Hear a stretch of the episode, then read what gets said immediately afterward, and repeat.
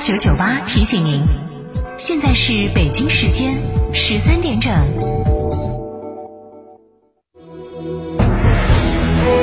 成都的声音，FM 九九点八，成都电台新闻广播。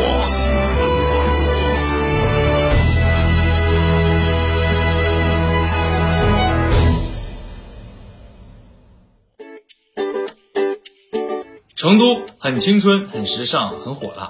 成都也蕴含着众多的机会。大家好，我是张俊明，欢迎您来到成都参加大运会开闭幕式创意文案征集活动。成都成就每一个梦想，百万大奖等你拿，豪华旅游免费领，搭档世界顶级导演，在成都成就每一个梦想。精于颜值，近于才华，创新豪华 SUV 新英菲尼迪 QX 五零，张若昀的非凡新选，特惠二十八点三八万起，百分之二十首付，即享百分之一点九九起超低利率。详询成都阳西县运通英菲尼迪八七五八四个六。倾听您对家的畅想，了解您对数据生活的要求，模拟您一家人的日常习惯。从别墅到别墅生活，山顶为您想的更多。山顶装饰十一专注高端整装定制，微信预约五个 V 加九四六，五个 V 加九四六，电话预约八幺七幺六六六七八幺七幺六六六七。在成都有别墅的地方就有山顶装饰。威马 EX 五 Z 震撼上市，限时零首付，三年充电全免，交六点六元享五千购车抵扣券，香奈儿等二十三件潮流单品，预付六十六元送 UVC 感应净仓系统，群八七三三三三七九。张总，缺资金找摩尔龙有哪些优势呢？摩尔龙一站式金融信息服务平台，贷款产品都来自直牌金融机构，这叫正规。那费用呢？摩尔龙把标准收费都贴在墙上的，让你明明白白消费，这叫诚信。办理方便不？你打六六七七六六七七，有专业服务团队和科技化的系统，为你人工智能匹配最适合你的产品，按照标准化的流程管理为你服务，这叫专业。个人小微企业需要资金就找摩尔龙六六七七六六七一七。九九八快讯。北京时间的十三点零二分，这里是成都新闻广播 FM 九十九点八，我们来关注这一时段的九九八快讯。首先来看国内方面的消息。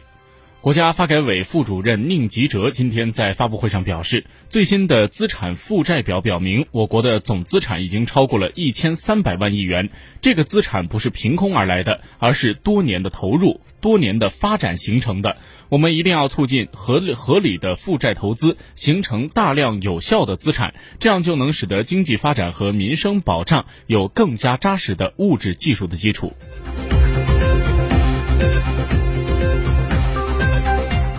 根据最高人民检察院的消息，全国政协委员、河南科技大学副校长魏世忠表示，互联网终端设备时不时跳出来的弹窗广告让人烦心不已，建议将过度的弹窗运营商纳入失信名单。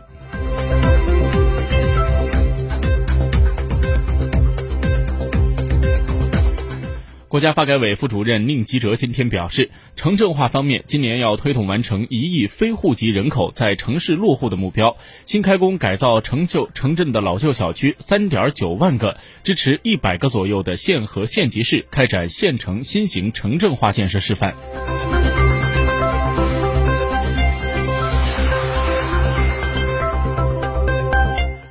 全国政协委员、中国联通产品中心总经理张云勇今天接受采访时表示，距离全面五 G 网络的覆盖，大概还需要五到八年的时间。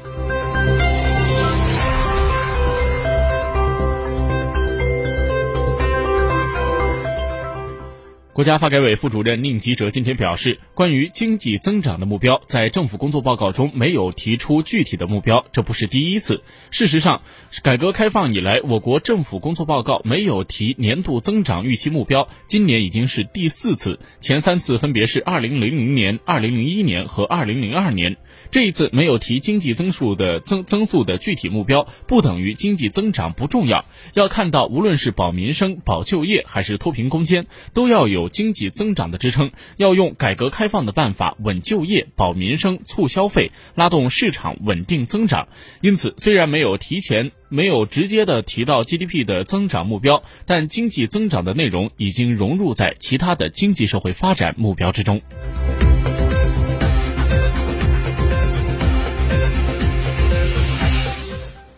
国家发改委副主任宁吉喆今天表示，大力发展体育消费，普及全民健身和体育观赏。现在全国每天健身的人是四亿人，如果能够达到八亿人，那么体育市场就会扩大一倍。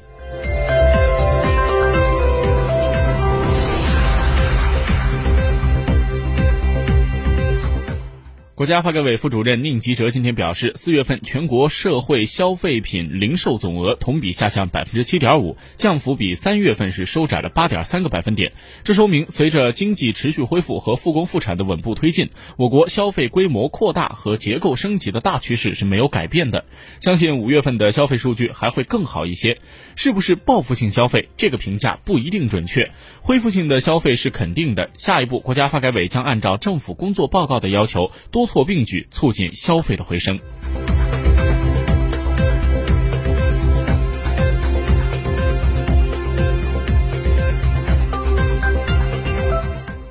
今天上午，全国政协十三届三次会议第二场委员通道举行。全国政协委员、致公党中央副主席、国家市场监督管理总局副局长甘霖表示，在疫情的期间，哄抬价格、假冒伪劣等违法行为备受关注。消费者投诉主要是依靠政府的三板斧：监管、执法、调解，主要还是政府监管和企业自律的二人转，消费者没有真正参与进来。他表示，要补齐短板，就要需就需要创新维权机制，走监管的群众路线。政府建立消费投诉公诉公示的制度，把分散的投诉信息晒出来，充分的发挥消费者的知情权、选择权，打造消费投诉公示制度，是打造政务版的电商平台，晒出商家的投诉率，消费者用脚投票，良币驱逐劣币，最终提振消费信心。下一步还会继续的大力。加大力度，全面推行消费投诉公示制度。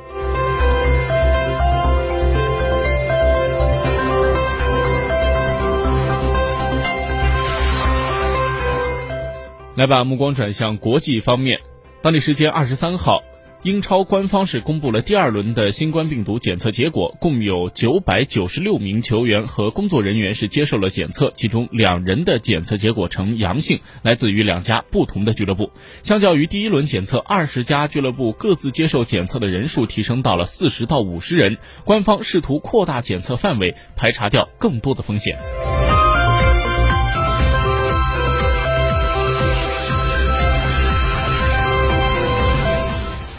根据印度媒体的报道，截止到当地时间五月二十四号的上午，印度新冠肺炎确诊病例已经上升到十三万一千八百六十八例，累计死亡病例是三千八百六十七例。在过去的二十四小时里，印度新增新冠肺炎确诊病例六千七百六十七例，为单日的最大增幅；新增死亡病例一百四十例。